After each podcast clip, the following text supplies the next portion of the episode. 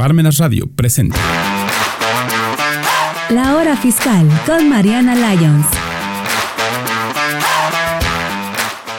Hola a todos, bienvenidos a un programa más de la hora fiscal. Mi nombre es Mariana Salas y como siempre, para mí es un gusto estar nuevamente aquí con ustedes presentando temas, eh, pues ya saben, ¿no? Que les puedan ayudar en este, bueno, en este mundo emprendedor, en sus negocios o en cualquier tema relacionado con el SAT, los impuestos o cualquier tema relacionado a. Y pues bueno, antes de empezar, me gustaría darle las gracias a Parmenas Radio por el espacio y a Mirna, que hace magia detrás de todo esto. Entonces, bueno, entrando un poquito en materia en el programa del día de hoy, eh, les quiero platicar acerca de um, un tema que aún siento que no queda claro para muchas personas y que es un tema que a lo mejor no lo conocemos, lo conocemos como lo escuchamos, pero no sabemos realmente a lo mejor cómo funciona. Así que si tú eres de los que están en este, en este modelo de trabajo, pues bueno, te invito a que hagas el programa y eh, bueno, les voy a dar algunos consejos les voy a dar algunas... Mm, pues algunos, algunos temas que les van a poder, para que se les puedan apoyar durante su proceso, ¿no? Estoy hablando de outsourcing o la reforma de subcontratación laboral que hubo desde el año pasado. Y se me hace importante porque, como les comentaba, es un tema que veo que aún eh, tiene la gente muchas dudas y bueno, uno eh, que se encuentra dentro de la materia y a lo mejor es algo que ves eh, o que estamos viendo nosotros constantemente, nos causa a veces ruido algunas cosas, a veces eh, no está claro del todo lo que viene en la ley. Entonces, pues bueno, eh, espero que con la plática de hoy, con el programa de hoy, pues bueno, quede un poquito más claro a qué se refiere la subcontratación laboral o el famoso outsourcing y que, bueno, lo podamos hacer de manera correcta para evitar, como saben, pues multas, para evitar que la autoridad eh, nos fiscalice, que nos busquen o que, bueno, no estemos trabajando de manera incorrecta. Entonces, pues bueno, entrando un poquito en materia en la subcontratación laboral, eh, esto hasta antes de, 2021 o hasta antes de que esto, todo esto empezara, pues obviamente la subcontratación laboral ha existido desde siempre, ¿no? No es nuevo que las empresas se apoyen de otras empresas o se apoyaban de otras empresas, pues bueno, para hacer crecer su planilla, eh, pero no su nómina, simplemente su plantilla de trabajadores crecía, pero bueno, la nómina la pagaba otra empresa. No sé si a alguno de ustedes les tocó que ustedes trabajaban, por ejemplo, para la empresa X y ustedes ahí laboraban en sus instalaciones y todo, pero bueno, su nómina la recibían de la empresa Z, ¿no? Entonces, este era como el juego que se daba anteriormente y que, eh, bueno, ayudaba a los patrones, entre comillas, a bajar su carga tributaria o su carga fiscal, porque al no tenerte en su plantilla, pues bueno, eh, no, no corría con todos los gastos de nómina, con todos los gastos de seguridad social, etcétera. Entonces, eh, entra, entra todo esto y bueno, esto estaba regulado en la Ley Federal del Trabajo en su artículo 15, ¿no? En donde nos mostraba, nos decía eh, básicamente que se permitía la subcontratación laboral, nos decía nada más los requisitos, pero bueno, no era tan detallada como lo es ahora. Entonces, bueno, eh, la autoridad se empieza a dar cuenta de esta táctica que estaban manejando las empresas o los empresarios, las personas, y, este, y pues bueno, obviamente em, lo veían como una evasión fiscal, se tomaba como corrupción, etcétera. Entonces, em, en, el diario oficial de la Federación del mes de abril de 2021 se publica eh, el día, se publica este un, aviso ya de manera oficial que iba a entrar en vigor esta nueva reforma de subcontratación laboral, ¿no? Y que iba a venir con algunos cambios a la Ley Federal del Trabajo. Y es muy importante porque a lo mejor mucha gente no, se interesó o no se metió muy a fondo a, este tema. Obviamente sí, hablo de las personas que tenían que ver, ¿no? Personas que se dedicaban a esto o eh, los trabajadores.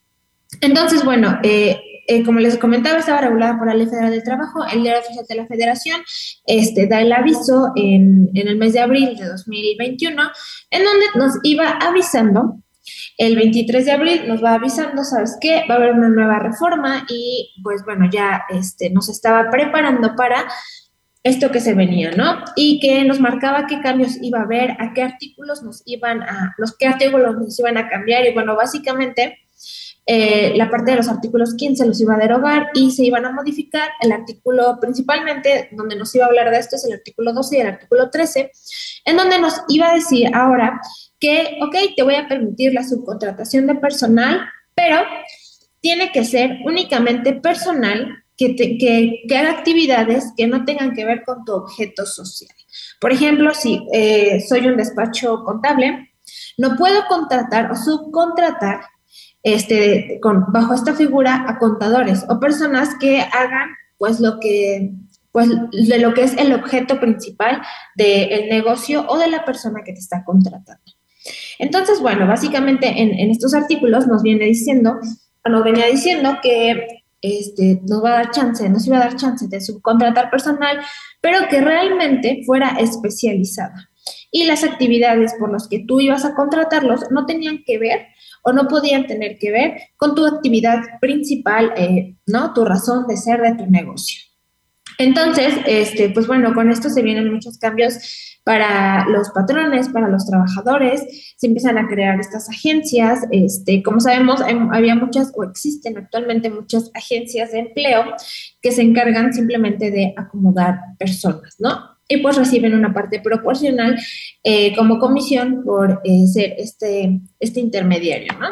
Entonces, bueno, este, se llega a esta, esta publicación en el diario oficial de la federación, eh, la gente aún no le quedaba claro qué es lo que tenía que pasar, qué iba a pasar si no, cómo se iba a regular todo esto. Y bueno, ya el primero de septiembre entra como tal en vigor aquí en México esta reforma y pues bueno, entra la reforma de su contratación laboral y que qué nos viene a decir, pues bueno, básicamente nos dice que este, se elimina o se busca eliminar la o se prohíbe la subcontratación laboral. Esto es lo que les comentaba en un inicio, que el, manejo que hacen las empresas o esta dinámica de yo te contrato, pero tu nómina la paga el de enfrente, ¿no? Se elimina esto y, este, y entonces empiezan a entrar una serie de, requisitos a favor de los trabajadores, que en teoría por esto se, se, crea esta reforma, para apoyar al trabajador y este, pues también obviamente crecer la recaudación fiscal en materia de muchas cosas, de ISR, de IVA, de seguridad social, etcétera, ¿no? Entonces, bueno, este, ya entrando en vigor esta, este, pues las empresas tratan de empezar, empezarse a acomodar, tratan de empezar a ver de qué se va a tratar, porque pues obviamente es un cambio radical, ya que no, no por la dinámica, sino por los requisitos que trae consigo o que trajo consigo esta nueva reforma. Entonces, voy a tratar de ser lo más, mm, bueno, voy a tratar de decirlo o platicarlo de la manera más sencilla posible para no usar tanto término técnico y que, bueno, eh, lo podamos entender todos de qué se trata. Y de repente si escuchas algo, a lo mejor dices, híjole, ¿sabes qué? Sí, yo estoy en esto, híjole, yo llevo trabajando mal tanto tiempo. Entonces, pues bueno, eh, entra en vigor el primero de septiembre aquí en México y eh, actualmente, según datos de, del INEGI, existen 900 empresas como tal que se dedican al outsourcing aquí en México. Entonces, eh, pero ¿qué pasa con estas 900 empresas que se dedican al outsourcing? De estas 900, según datos, eh, solamente 40 están reguladas de manera correcta o llevan todos están reguladas de manera fiscal, llevan sus impuestos al corriente y llevan toda su información pues de manera correcta, ¿no? Que bueno, realmente es un porcentaje muy bajo las personas o las empresas que sí están reguladas realmente, ¿no? Entonces, ah, ahora, ¿qué es lo que motiva el que la autoridad quiera crear esta nueva reforma?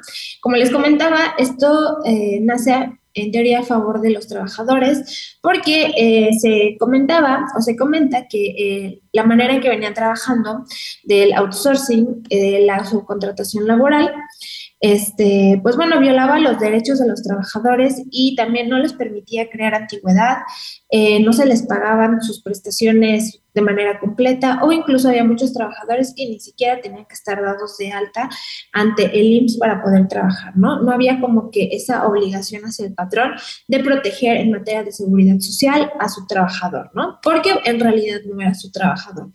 Por, ya que, como les dije, la nómina la pagaba un tercero, ¿no? Entonces, esto, esto pasaba.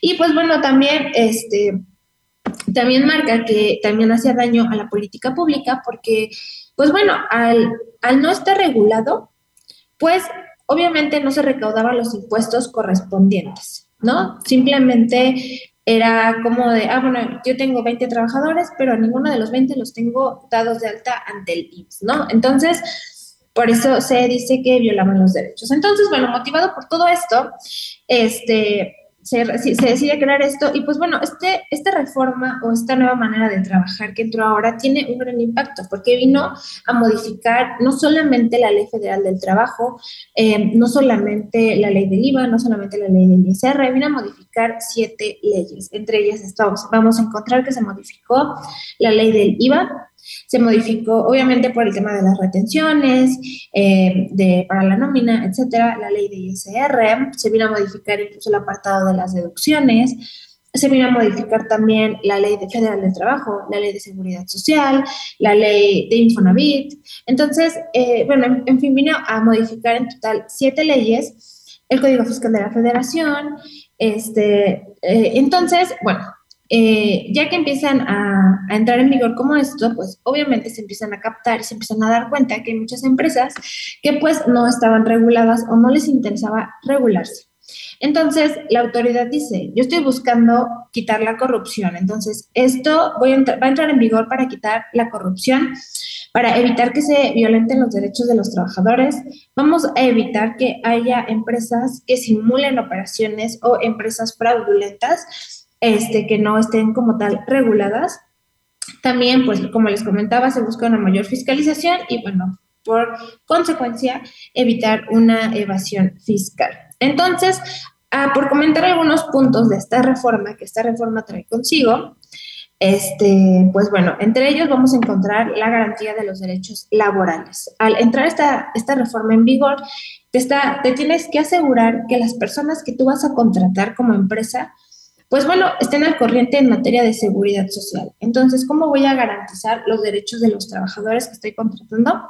Bueno, nuevamente nos regresamos al punto que les comentaba, al artículo 12 del artículo 13 de la Ley Federal del Trabajo.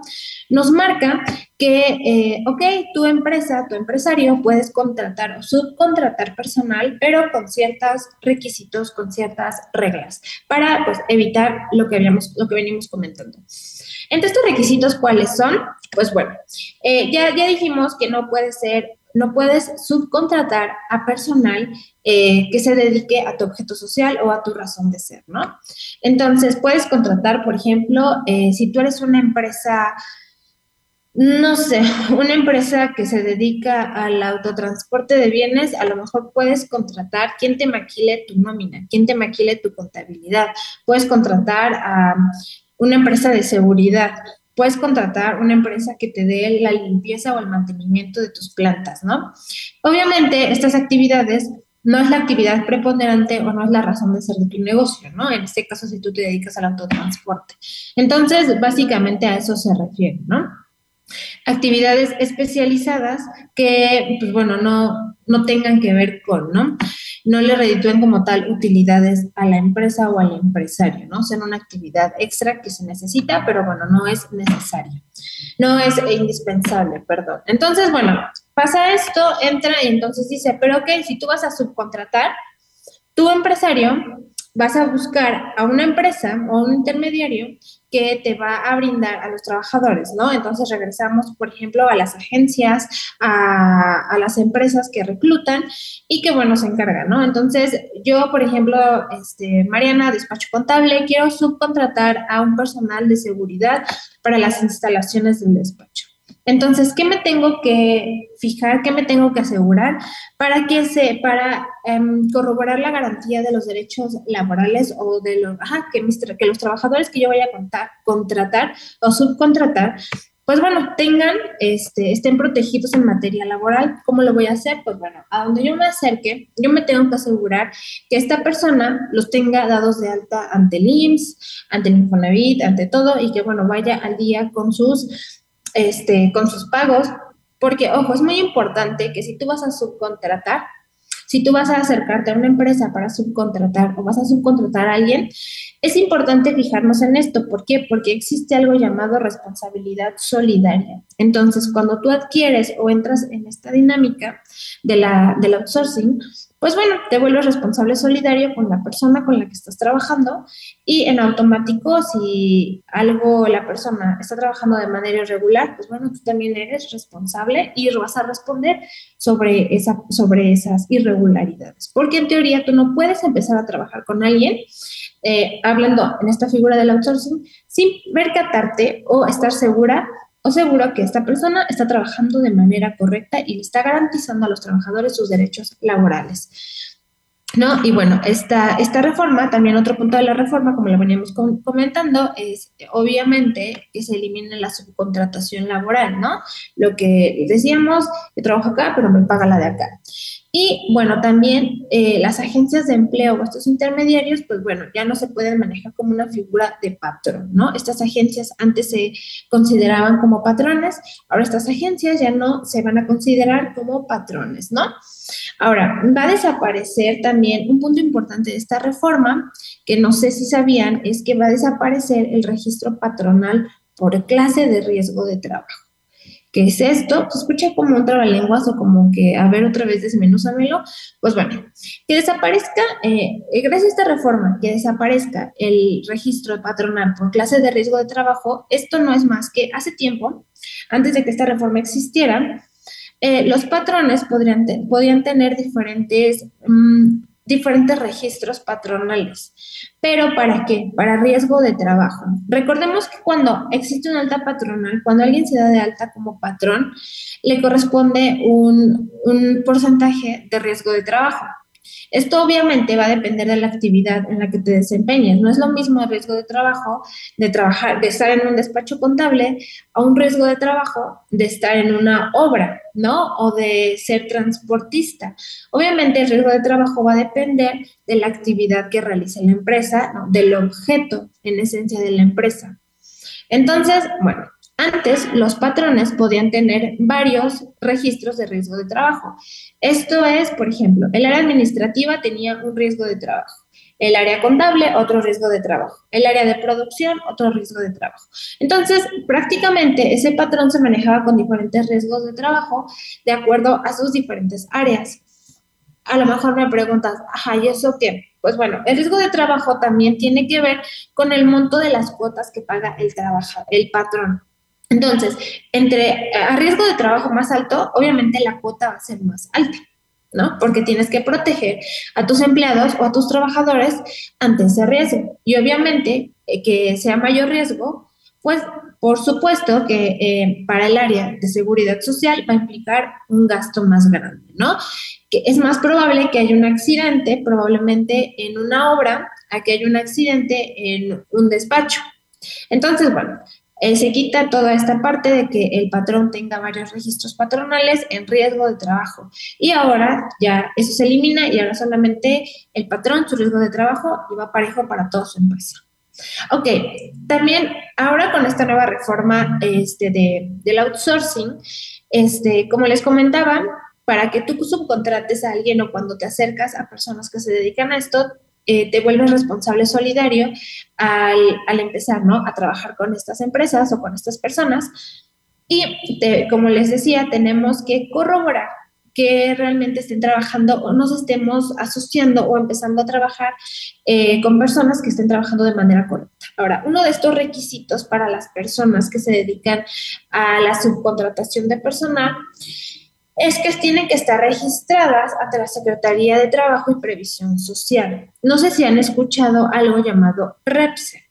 Siento que es muy común escucharlo en obra, ¿no? En, con ingenieros, con arquitectos, en empresas que se dedican básicamente en obra, es donde a lo mejor se maneja un poquito más. ¿No? Entonces, eh, bueno, primero, las personas que quieran entrarle a la subcontratación laboral, según esta reforma, pues bueno, eh, se tienen que acercar a la Secretaría de Trabajo y Previsión Social, quien va a ser la encargada de verificar que, eh, que realmente pues cumplas con todos los lineamientos. Por ejemplo, ellos van a regular que cuando tú, cuando tú subcontrates a alguien, realmente no estés contratando personas que se dediquen o vayan a realizar actividades que tengan que ver con tu actividad preponderante. También van a revisar que estas personas que, con las que tú vas a trabajar, pues bueno, tengan, eh, tengan un contrato. Debes trabajar bajo un contrato en donde haya fechas ciertas en donde se especifique cuántas personas estás subcontratando y se tiene que especificar las actividades que van a desempeñar y en qué área de tu negocio van a estar, ¿no? Entonces, eh, tiene que ser un contrato escrito de manera muy detallada y esta Secretaría de Trabajo y Previsión Social, pues bueno, va a ser la encargada, ella nos puede rechazar o aceptar estas solicitudes y bueno, ya este, al aceptar la solicitud, pues bueno, estas empresas entran a inscribirse al REPSE y se tiene que em, actualizar este registro cada tres años, porque pues bueno, esa es la vigencia, ¿no? Y si vence, pues prácticamente estarías trabajando con una empresa de manera ilegal, ¿no? Entonces, este, bueno, este es otro punto de la reforma y, pues bueno, lo que les comentaba, ¿no? De la responsabilidad solidaria que adquirimos entre contratante y contratista al momento de crear una relación laboral. Así que si tú vas a trabajar con alguien bajo la dinámica o el esquema de outsourcing, tienes que asegurarte que esta persona esté cumpliendo con todo lo que pues vamos comentando para evitarte problemas a ti, ¿no? Porque por culpa de, de que esa persona no esté trabajando bien, pues bueno, tú sí tienes la obligación, según la ley, de corroborar antes de entrarle a, pues, una relación laboral, ¿no? Y pues bueno, aquí también se busca evitar la defraudación fiscal que, estamos, este, que estábamos platicando. Y también esta reforma viene a hablar de la deducibilidad de, pues, del acreditamiento de los impuestos.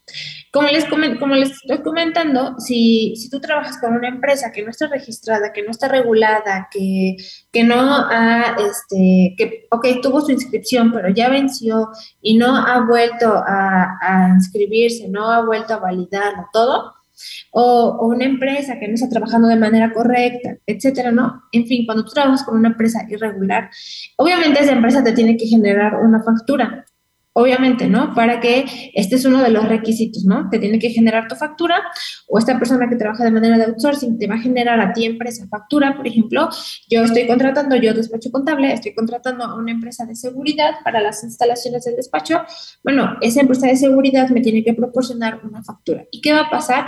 Si yo no me cercioro que estas personas a las, con las que yo estoy trabajando estén en regla, pues bueno, lo único que va a pasar aquí es que esa factura no va a ser válida, no va a ser deducible.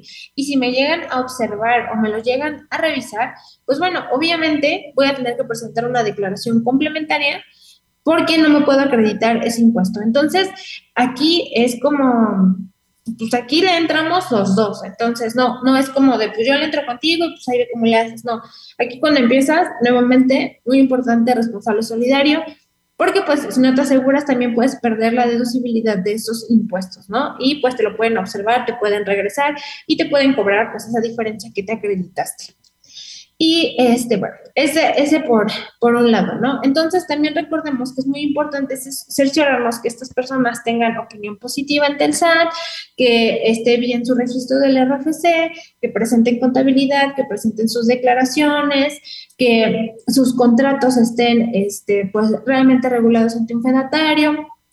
Realmente son muchos requisitos, pero al final son requisitos simplemente para estar en regla. Estos requisitos los podemos encontrar en la Ley Federal del Trabajo, los podemos encontrar en, en la Ley de Seguridad Social, y bueno, también eh, algunos efectos de esta reforma eh, o algunas reestructuras que se tienen que hacer es que pues obviamente se tiene que reestructurar los pagos de nómina, se tiene que reestructurar los registros contables y bueno, ¿qué beneficios le puedo encontrar a esta, a esta reforma del outsourcing o de la subcontratación laboral? Pues bueno, aunque se escucha un poco complicado, aunque se escucha así como de, ay, no, son muchos requisitos, ay, no, ¿cómo, ¿quién es la Secretaría de Trabajo y Previsión Social? Ay, no, ¿cómo me acerco con ellos? Pues bueno, realmente es un tema que mm, se escucha difícil, pero se escucha más difícil de lo que realmente es. Porque si, si desmenuzamos un poco, eh, muchos de los requisitos que nos piden son requisitos que de sí una empresa tendría que verificar cuando entra a trabajar con alguien, para evitar también el trabajo con empresas que, pues, que venden facturas, con empresas que hacen operaciones simuladas, etcétera, ¿no? Entonces, simplemente es eh, investigar un poquito más y siempre acercarnos con personas que sepan de este tema. En este caso puede ser un contador, puede ser un abogado, alguien con, no sé, especialista en seguridad social, alguien que los pueda apoyar eh, y los pueda orientar, ¿no? Con este tema. Y pues bueno, ya como para ir finalizando con esto, sé que es un tema muy largo que probablemente eh, no, no dan 15, 20 minutos para terminar de platicarlo, pero sí me es importante que sepan por lo menos eh, la gravedad de, de este pues de esta figura, de este esquema que mucha gente aún no, teniéndole que entrar, no le entra de manera correcta, todo lo hace de manera irregular y pues ya lo quiere arreglar ya que tiene el agua hasta el cuello o ya hasta que le llegan multas. Entonces, como para compartirle ya para ir cerrando unos datos del INEGI, pues bueno, eh, pues bueno, actualmente ante el INEGI existen 53, estos datos que les estoy comentando son datos del año pasado, ¿no? No son datos de, del 2022, les estoy compartiendo datos del año 2021. Y nos informaban, hasta 2021 existían eh, población económicamente activa, es decir, trabajando de manera formal, 53.3 millones de personas. Ahora, de estas personas, de estos 53 millones, 4 millones y medio aproximadamente, se trabajan bajo el esquema de outsourcing. Ahora, a, marzo la informalidad laboral de México fue de 52 trabajadores de cada 100. La informalidad aquí en México es 52 de cada 100, es más del 50% de personas. ¿Por qué? Porque muchos prefieren no pagar, porque muchos prefieren ahorrarse ese dinero, no darle seguridad social a los trabajadores y entonces prefieren mantenerlos trabajando de manera informal. Ahora, aquí hay un dato que dice, por cada persona subcontratada en México, subcontratada en México, hay seis personas que trabajan en informalidad. Ahora, de, de los poco más menos, de los cuatro millones y medio de personas que trabajan bajo el esquema del outsourcing, cuando su contrato se acabe, cuando su, contrato se acaba, hay una tendencia de que el 10% ya no vuelve a ser contrato. Se acaba su, contrato laboral y va y queda. El 10% de los 4 millones y medio. Y otro 60% podrá ser recontratado, pero bajo el esquema de honorarios o asimilados. No sé si les suene conocido, no sé si lo hayan escuchado, supongo que sí. Mucha gente empieza a trabajar bajo el esquema de honorarios o dicen, ¿sabes qué? Sí te voy a contratar, pero pues me vas a hacer una factura por honorarios. Esto es, eh, pues obviamente estás exentando al patrón o la persona con la que estás trabajando de darte todo toda esta seguridad social, ¿no? Entonces, esa es como la desventaja para el trabajador que a lo mejor le tiene que empezar a entrar bajo este esquema de honorarios y obviamente tiene que empezar también esta persona a regularse ante el SAT porque no es como un asalariado, que como tal, este, el patrón se encarga de todo, en teoría, de todo su tema con el SAT. Como honorarios es tu responsabilidad, ¿no? Y pues le tienes que emitir factura a la persona con la que estés trabajando estas personas, porque lo hacen para evitar la carga fiscal, que tampoco juzgo porque realmente a veces las cargas fiscales son altas. Entonces, yo creo que siempre tiene que ser un ganar-ganar para el trabajador y para el patrón.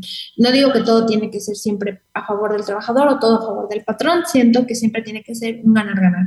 Entonces, pues es muy importante este, que nos informemos acerca de estos nuevos esquemas que salen de estas reformas y que no nada más las dejemos o las escuchemos o se nos haga fácil subcontratar por subcontratar. ¿no? Muchas empresas lo hacen y ni siquiera se aseguran de que la persona con la que están trabajando está en regla. Entonces, eviten problemas con el SAT, eviten multas, eh, hay que asesorarnos, acercarnos, si no, todo esto, toda la información al final la podemos encontrar en las leyes, en Internet. Eh, y pues bueno, se pueden acercar con nosotros si tienen alguna duda o quisieran saber un poco más acerca de este tema.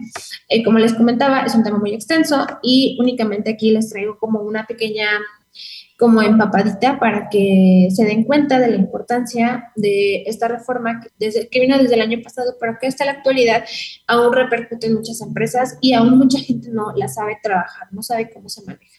Entonces, pues bueno, de mi parte espero que hayan, bueno, les haya servido, se les haya quedado algo, les haya generado un granito, no sé, de querer buscar, de aprender. Y pues bueno, es todo por este programa. Le quiero agradecer a Parmenas Radio por el espacio y a Mirna por hacer posible todo esto a la distancia. Así que cuídense mucho. Nos vemos en el siguiente programa de la hora fiscal. Mi nombre es Mariana Salas y con gusto estar con ustedes. Adiós.